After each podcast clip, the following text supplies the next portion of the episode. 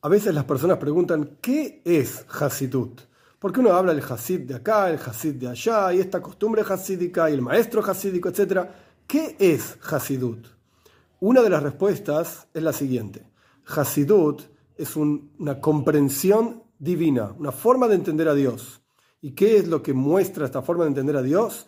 Cuán grande, impresionante es Dios, cuán pequeña es la persona y cuánto se puede elevar para acercarse a Dios.